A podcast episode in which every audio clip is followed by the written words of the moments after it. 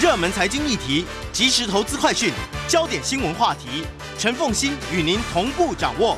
欢迎收听《财经起床号》。Hello，各位听众大家早，欢迎大家来到九八新闻台《财经起床号》节目现场，我是陈凤欣。进入今天的新闻焦点专题，这其实是国际上面呢这一个礼拜来最重要的焦点专题哦。COP26 联合国气候变迁缔约方第二十六次的会议啊，那么呃，我们其实也有人参与了活动啊。那么呃，在我们线上的呢，是每一年都会去参加这一个活动的。气象达人，也是天气风险管理开发公司总经理，台湾气候联盟秘书长彭启明彭博士。那也非常欢迎在脸书上面 News 九八官方粉丝团的朋友们一起来收看直播。Hello，启明早。呃，凤金早，各位听众大家早。你现在是在格拉斯哥的机场吗？呃，我在曼彻斯特。哦，曼彻斯特，我待会要要。要待会要飞飞机，因为我本身想要不要进伦伦敦呐，因为那边疫情蛮严重的，所以我就到曼彻斯特来搭飞机。好，这这这一点真的非常感感谢这个启明哦，这样，因为他要忍受隔离，然后回来台湾之后呢，他要这个去检疫中心呢，检疫所对不对？哈，隔离十四天，因为从英国回来只能去检疫所，还不能自己订检疫旅馆的哈。啊，所以已经开放了，已经开放了，前几天开放了。啊，你订到了吗？防疫饭店的。哦，你呃，你订到了，对不对？订到了，恭喜你这样。对对对。但你自己愿意承受这个隔离呀，然后自主管理呀，所以你知道，我我我跟启明其实有私下的这个聚会。我们现在聚会的，我们算好了那个他这个离开就是自主健康管理呢结束之后一个礼拜呢，我们还要再聚会，因为真的非常感谢启明啊。好，那么嗯，这一次的 COP26，我觉得你在现场啊，可能感受的气氛是很不一样的。那么你先让我们了解一下这一次的 COP26，它跟过去你往年所参加的这一些这个嗯气候变迁的会议有什么样的不同？好。呃，最大的不一样呢，就是在八月的时候，那个联合国气候变迁的专家委员会，就是 IPCC，它公布公布了一份 AR 六的评估报告。那这份报告呢，是科学的基础，就是我们基本上地球呢已经是一个 red code 的红色警戒的状态。那我们现在离呢那个现在的作为呢，离地球可以接受升温的一点五度早就超过了，甚至往两度 C 迈进。所以这次的会议呢，其实就是希望各国的政治领袖在第一天跟第二天，尤其是 G20 过后，他们那些领袖呢就飞到 Glasgow，从礼拜天就开始开，礼拜天、礼拜一、礼拜二，所以很多的元首都来了。那其实里面的宣布呢，基本上呢，我觉得就是在把过去建零碳排再说一次。但是这一次呢，我觉得比较特别，就是说印度的总理哦，莫迪哈，他宣布了哈，印度二零七零年要零碳。哦，这个很远很远，我们觉得有点远。但是呢，他说了，印度呢，在二零三零年的时候，它的再生能源呢要占到百分之五十哦，离现在大概九年哦，印度要再生能源要占百分之五十哦，我都吓了一跳。呃，把印度考虑进去之后，其实我们现在。呃，按照各个国家的政治承诺的话，大概我们的升温会到一点八度 C 哈，一点八度 C 就是两千一百年的什么时候？这个啊，两千一百年的时候，两千一百年的一年的时候。但是呢，其实很多的国家还把现在的政府的各个国家实际上的作为哈来来算的话，还是升温到二点七度 C。所以我们基本上为什么说在昨天哈在 Glasgow。大概有将近大概六七万人的这个抗议哈，我也在现场，其实就是抗议说，呃，包含了那个 Greta 那个瑞典的小女生，她就说这群的政治人物哈，到这个现场呢，就是让大家感觉他们很像很重视气候变迁，他们在 green washing 哈，在漂绿而已。所以这次呢，其实呃，我是觉得这个气氛上呢，就就是整个大的政治的气氛上是非常的强烈的，就是说希望各个国家。积极再积极，那当然了，这次还有一个特别，就是说美国重回了气候会议，尤其拜登到这个现场，那他也在宣布了一次。不过，其实拜登遇到一个问题，就是说他的这个大基建里面包含气候变迁的部分，其实并没有呃还没有完全的通过，而且遇到一些阻力。那美国呢，对于这个全世界呃希望每年大概要一千亿美金的气候的资金。美国也没有承诺说我到底要什么时候要给要给多少，所以基本上呢，这一次其实还是有很多在政治上，如果以各国领袖来看的话，还是有很大的差别。不过呢，这个是政治上的这个动作，实质上的这个贡献呢，我觉得还有蛮多的哈。我举个例子，例如说，呃，大概九十几个国家哈，大概呃协议哈，二零三零年要把那个甲烷哈，甲烷就是说我们一般那个，例如说我们的呃肉类动物啊，大概它其实占了大概三成。那它预计呢，二零三零年九十几个国家希望大家一起减百分之三十。那这个后面的这个就是农业的形态的改变哦。那还有呢，大概有四十多个国家签署哈，大概二零三零年到二零四零年要停止用燃煤哈，用煤来发电。所以大概呢有哪些国家呢？波兰哦，还有韩国、南韩、越南，还有印尼哦。所以这个其实是有，我觉得也是一个蛮大的一个很大的贡献，就是说二零三零年到二零四零年。要停止用煤哦，那我们台湾这个部分很像还没有那么大的一个路径图出来哈。那还有呢，就是说有很多的国家，大概八十几个国家宣布二零三零年前哦停止砍伐森林，森林不再砍了哈。那另外一个呢，就是还有一个我觉得最实质上的贡献，就是说大概有。呃，四四十几个国家哈，然后大概有四百五十个金融大的金融机构，他们宣布了一个 Glasgow 的这个近邻的金融的联盟的承诺。那预计呢，这个三未来三十年内会有大概一百兆美金的。这种所谓的资金哈，让大家能够去来贷款啊，然后鼓励这个近零碳排的目标。这个呢，我是觉得是说实质上最大的贡献，不是说在这个政治承诺了哈，而是说在这个里面的细项哈。我刚才讲过，里面就是实际上的细项。那这个里面呢，就是实际上的碳市场。这个这个时间呢，可能就真的要到来了。嗯，好，我们来这个盘点一下。刚刚其实呢，启明呢，把政治上面以及呢，那么相对很重要的一些协议呢，来为大家来剖析。当然，印度这一次呢，承诺了二零七零年呢，呃，这一点其实已经让让整个这个世界呢，虽然觉得二零七零很远，但问题是。印度过去从来不愿意承诺的，啊，怎么样子都不肯松口承诺。那这一次承诺了二零七零年，总是第一步。不过他所设定的二零三零再生能源要占百分之五十，其实你仔细算，你都会发现几乎不太可能会达成吧。他目前的煤的那个依赖度非常非常高，诶，而他也没有去承诺要在二零三零到二零四零停止用煤。如果是在这种情况之下的话，那就要在二零三零再生能源要达百达到百分之五十，这个可能性看起来有一点低，对不对？哈，所以才会发生。就是说它，对，就是说它一一点八度，事实上归讲归讲，但是实际上还是大家去重新检视这个国家的实际上的作为，还是可能上升到二点七度，还是差很多。嗯。好，这就是刚刚讲到说，那到底到了世纪末的时候，地球会升温多少？那么如果按照各国的承诺加总起来的话，可以做到是升温只有百分之一点八。可是，那么气候团体呢，整个再去重新算一下各国实际上面的作为。然后就你承诺归承诺嘛，哈，你实际的作为，即估计地球还是要升温二点七度，哈。不过呃，后续你提到的这几个修正啊，呃，这几个协议看起来影响就大了，哈。我们先来谈甲烷啊，甲烷的这个部分呢，它的这一个排碳量有九十几个国家一起签署，要在二零三零年之前减排百分之三十，因为时间很近，就只有剩九年的时间。那甲烷它主要的来源其实两大类嘛，就是畜牧业的排排屁或者放屁，对不对？哈，这些这些这个牛啊羊的放屁这样哈。那另外一类呢，其实就是属于包括了天然气，包括了石油在开采时候的所产生的溢出，对不对？哈。那么那这个会产生的行为改变有多大？你们的判断？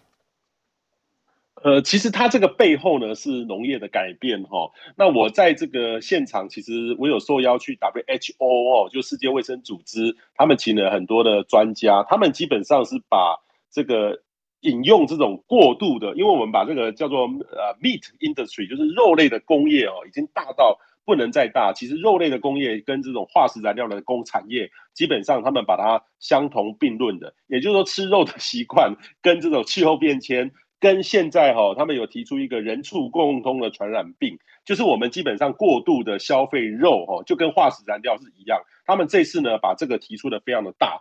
那不过呢，在背后的改变实在冲击很大，因为这样的话表示说畜牧业就不能再成长了，而且甚至要往回头走。所以这个部分呢，背后其实是农业必须要赶快改变，甚至要进行这种智慧性的农业。但是这个部分呢，我觉得每个国家应该都会变得蛮棘手的，因为呃，化石燃料其实化石产业、燃料产业其实非常的大。要他们改变，其实他们其实这次各位可以看得到，全世界的这个油价、天然气的价格在飙涨，其实有一点报复的这个意味在里面。你们骂我们嘛，哈，那那我就把这个价格拉高，来看看你们到底用不用。有这样的这个气氛，大概在讨，大家都在讨论这个问题，所以。未来的那个甲烷呢，能不能改变？我觉得这个现在是这是第一次这样的宣誓，因为甲烷呢，在过去这一百多年哈，大概提供了零点五度 C 的升温，那二氧化碳呢是零点七五度，所以它其实甲烷的贡献，说真的，我是第一次看到九十几个国家愿意有这样做出这样的承诺，但是背后要做到这件事情，说真的，比这个减碳来说的话，也丝毫哈不会比减碳的压力来的来得轻。嗯，所有的畜牧大国都参与了吗？呃，对，几乎都参与了。但是其实畜牧的大国包含了在美国，还有这个呃澳洲，或是说阿根廷、巴西等等。其实有些就是在一个比较呃不是谈的那么清楚的状况下，我记得巴西参与了，但是澳洲好像没有参与。澳洲就澳洲就没有参与在里面。澳洲其实在这一次的场合里面，他们虽然说他们有号称他们也要进零碳排。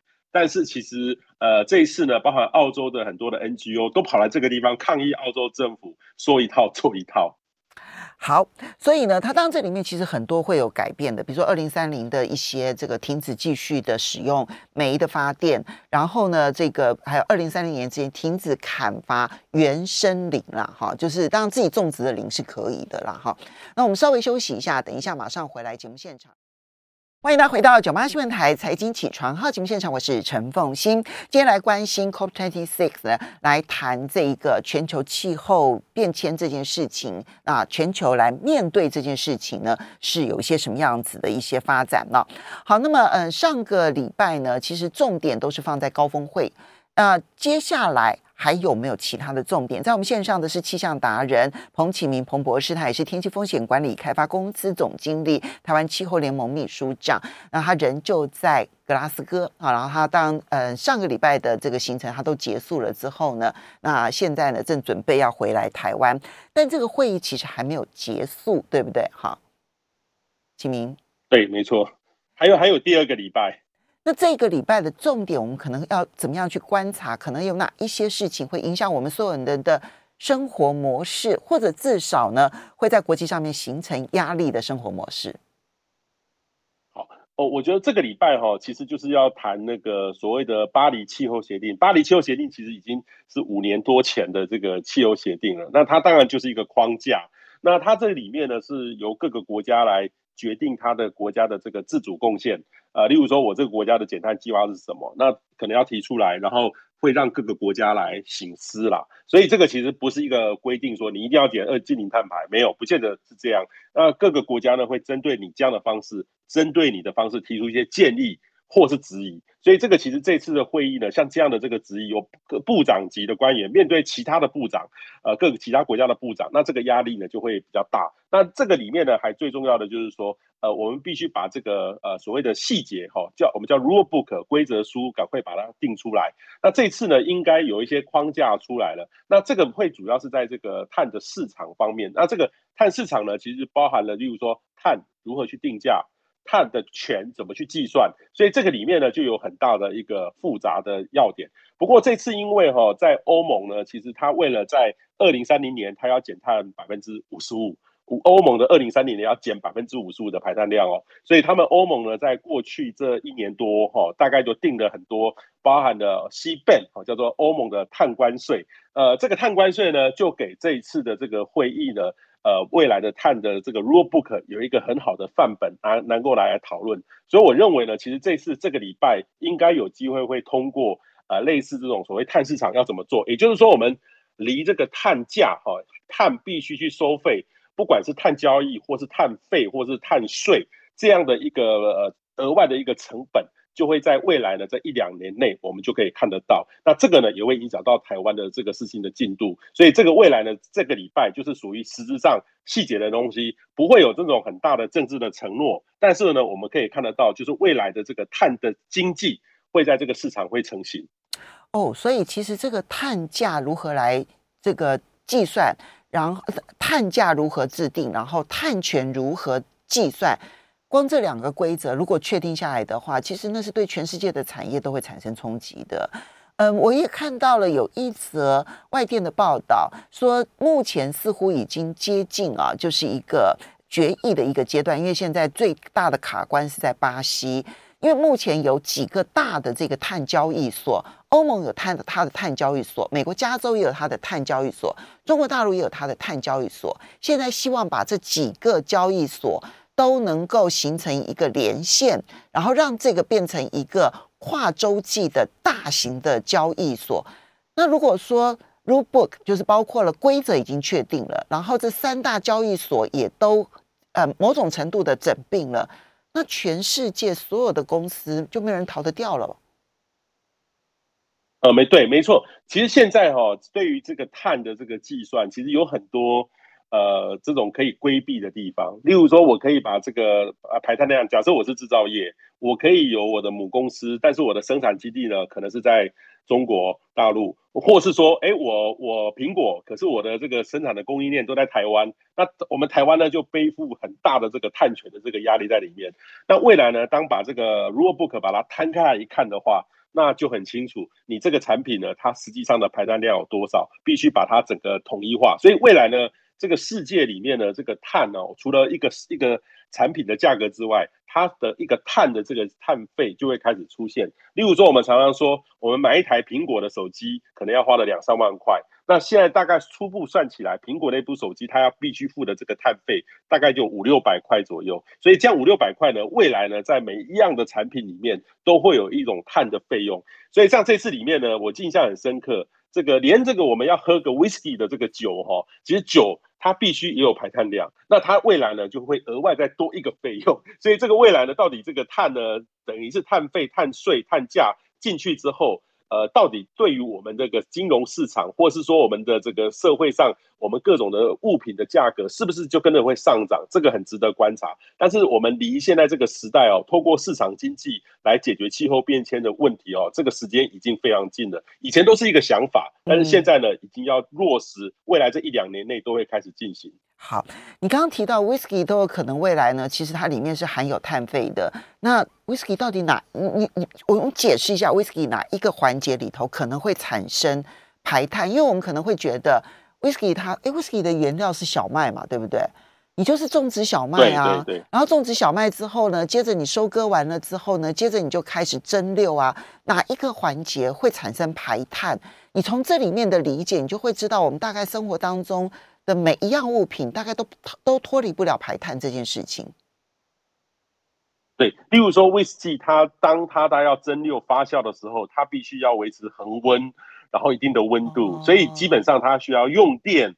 甚至呢，到最后呢，whisky 要装箱、要分类的时候，其实它也需要这个包装，包含瓶子、外表等等。所以未来的威士忌真的有一个碳量在这个里面。所以就说真的，任何的东西它都会把碳的因素把它放进去。那如果这个规则书呢能够比较有共识的话，我们每一样的产品呢，它的这个碳会无所遁形。我们现在可能还有一些方法可以规避，但是未来呢，如果全世界把它统一的话，这个市场已经来了，这个的规则已经来了。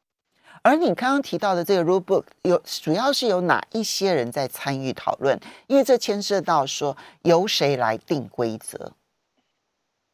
呃，这个讨论哈，主要是呃比较细节的，因为这个呃这种这个。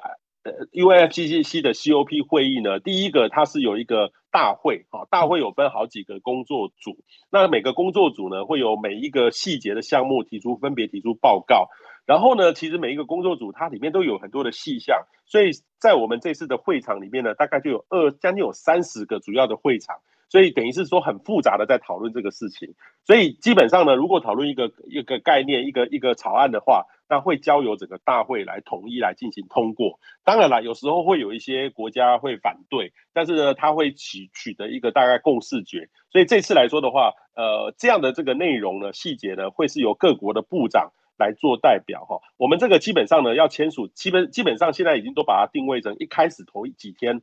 是各国的元首来做宣誓，然后后面呢，全部是各国的部长级代表，就气候变迁的谈判代表，来最后来进行这个协商。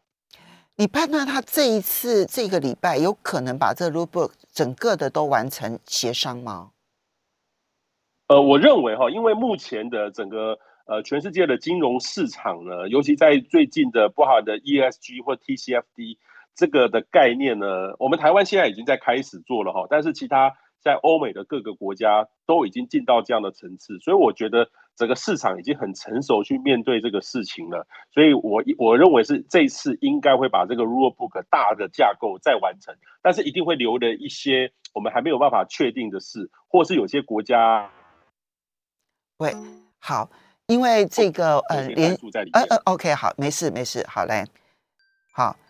啊，有人在这个时候呢，想要插队这样子，哈，好，来，嗯，所以你刚刚讲说说呢，这个他可能会有一个大，就是几乎细项完成，可能会留一两项争议的东西，没有办法做最后的决定，对不对？哈，好，那嗯，启明，嗯哼，好，嗯。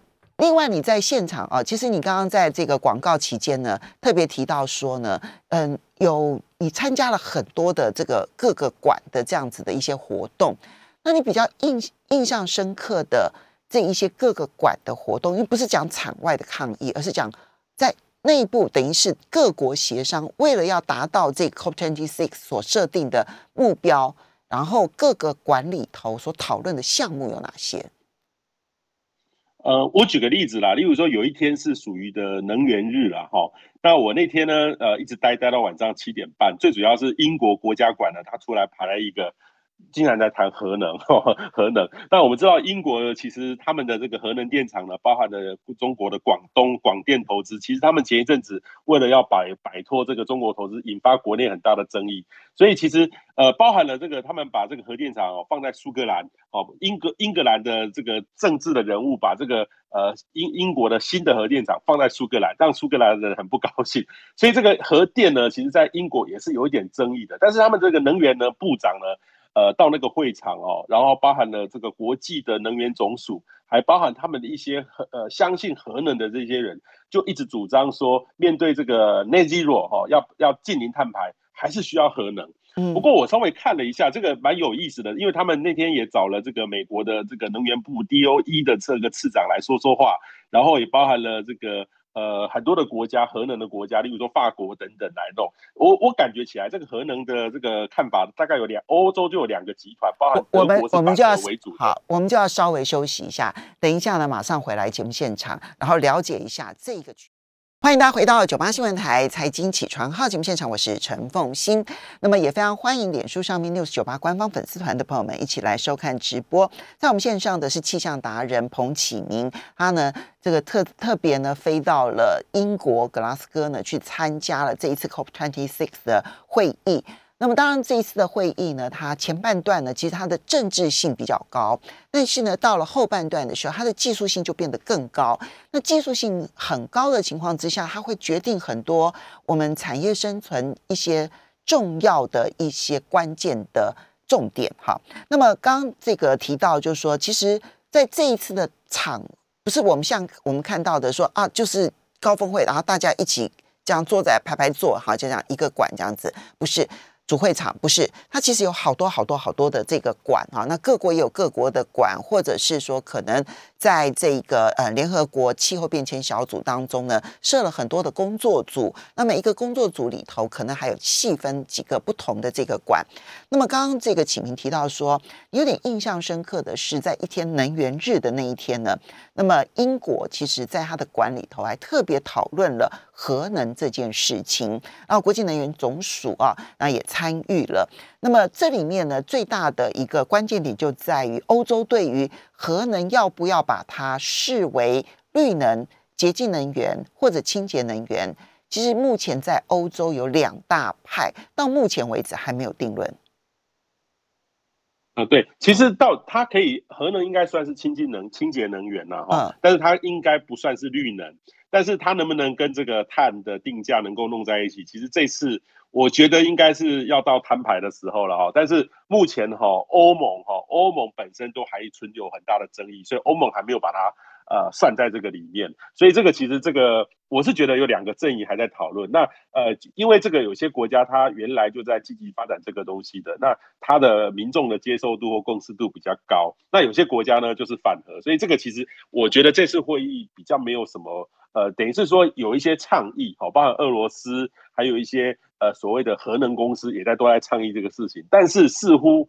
还没有把这个东西拿来做台面上能够正式的讨论，就是有些人在倡议，但是我们也必须去关注这个趋势。但是这次呢，其实也有很多人提到未来的核能，哦，未来的核能不是核四哦，是新的小型的核能哦，机组能不能做？但是这个我们现在还看不到，但是未来可能可以期待。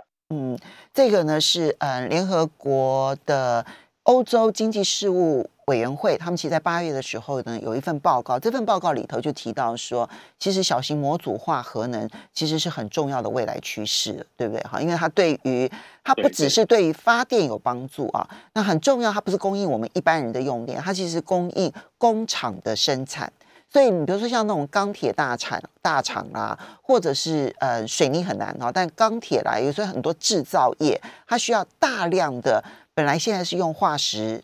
燃料，但是呢，以后也许可能改成用电，而电的来源可能就可以来自于它自备的小型核子模组化的这样子的一个反应器了，对不对？反应炉了啊。那么呃，好，这个呢是看到一个国际还在争论，我相信这一次要有结论了，因为它这里面牵涉到的就是碳权交易当中，那你的电的来源如果是来自于核能的话，到底它算不算是它的碳权要怎么算？因为你终究要进入到这个结论去了。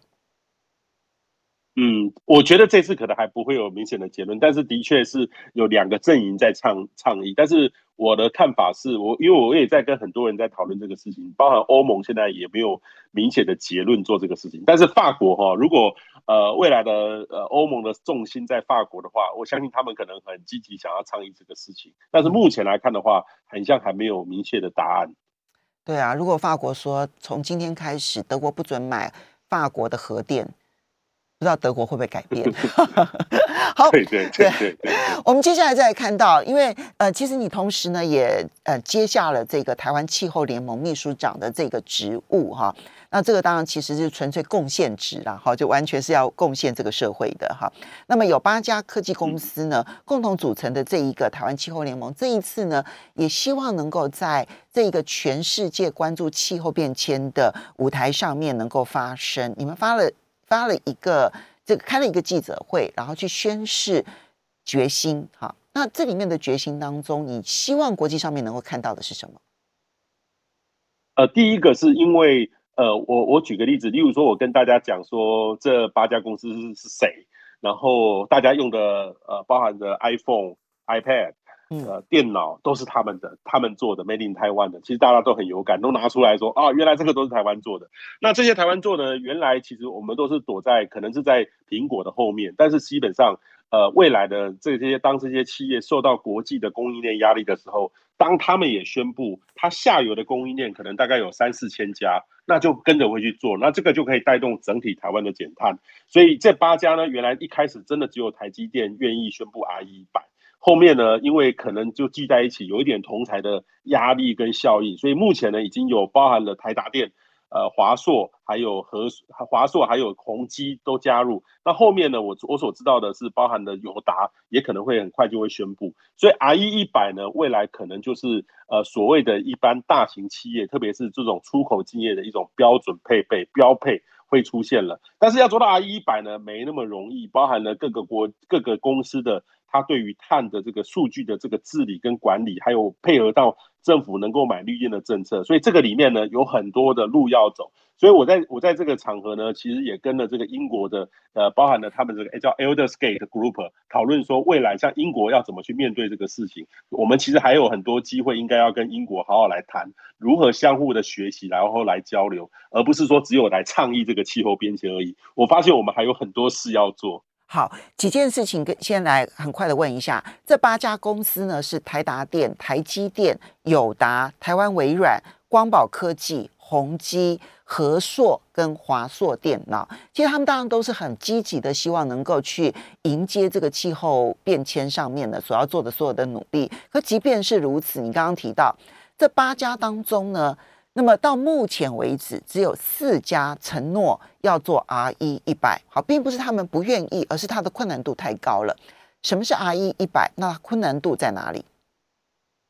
好，I 一百呢，就是百分之百用再生能源，所以这个其实很清楚的，就是近零碳排。但是呢，它要什么时候达成？像台积电是宣布二零五零年要达成，那台达电呢是二零三零年达成，那宏基跟华硕呢分别是二零三零跟二零三五。所以其实它什么时候达成，要去算这个碳量，其实它自己公司就要定定减碳的目标，配合上买到绿电的一个方式。所以说真的，这个挑战度还蛮高的。嗯。但是你看，呃，这八家里头，现在呢，都只有四家敢承诺到这个门槛，因为这个承诺就比政府政治人物的承诺还要更加的被具检验性，因为这牵涉到股价嘛，对不对？哈，那么这一点呢，其实值得观察，因为这是后续的一些发展。时间的关系哦，我们要非常谢谢气象达人彭启明彭博士，也要非常谢谢大家的收听收看。